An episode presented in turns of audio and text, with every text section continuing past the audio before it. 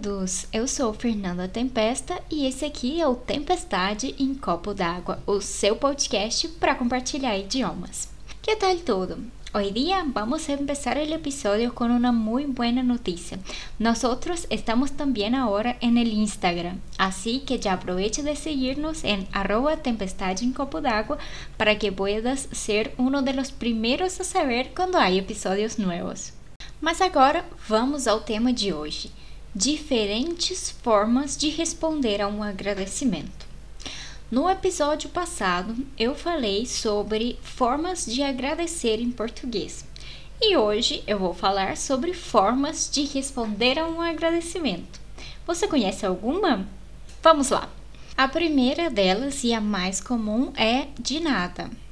Ok, se escreve da mesma maneira que no espanhol, de nada. Inclusive, se você falar assim, tá ótimo, é a maneira correta de falar.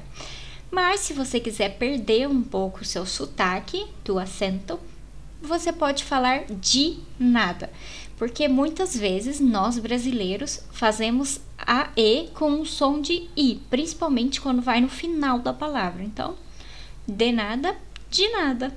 Assim você vai ficar um pouco mais brasileiro. e é, às vezes as pessoas falam só nada, ou pode ter uma variação também, como por exemplo, por nada ou que nada. Mas eu, particularmente, acho essas formas muito tradicionais e muito sérias, secas. Eu não gosto muito. Eu prefiro usar alguma coisa do tipo: Ah, que isso?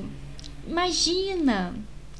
Não tem de quê, que seria dizer que não existe um motivo para agradecer. Esse não tem de quê significa isso. E uma vez mais, o de a gente às vezes pronuncia de, não tem de quê. Outra possibilidade pode ser também precisando é só chamar.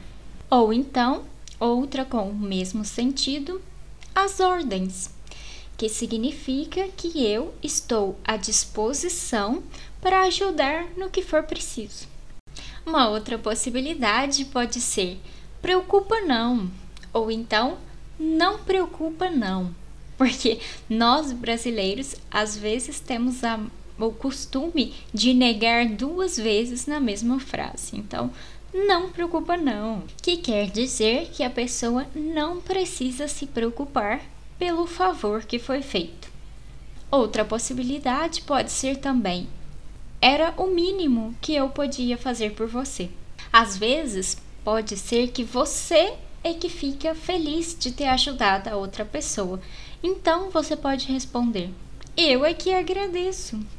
Ou então, uma equivalência pode ser também obrigada eu ou obrigado eu para homem, que quer dizer eu é que agradeço.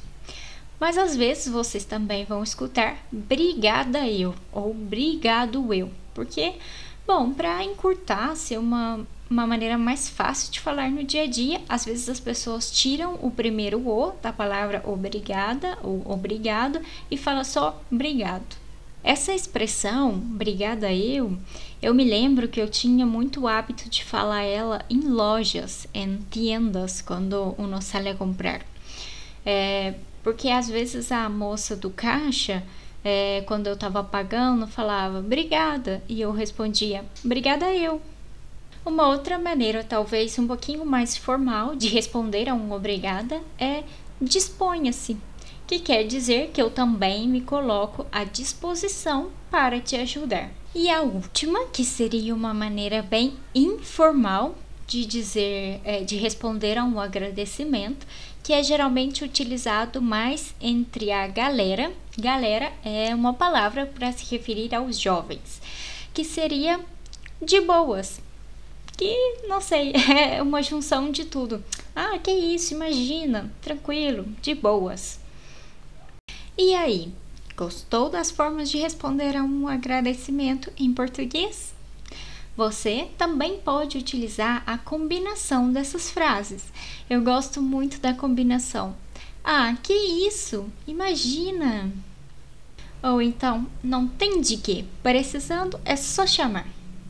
E bem, isso era o que tínhamos preparado para hoje. Espero que você tenha gostado.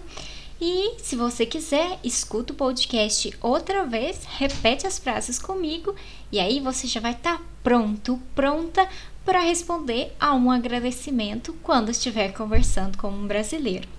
Eu vou ficando por aqui e até a próxima. Até mais!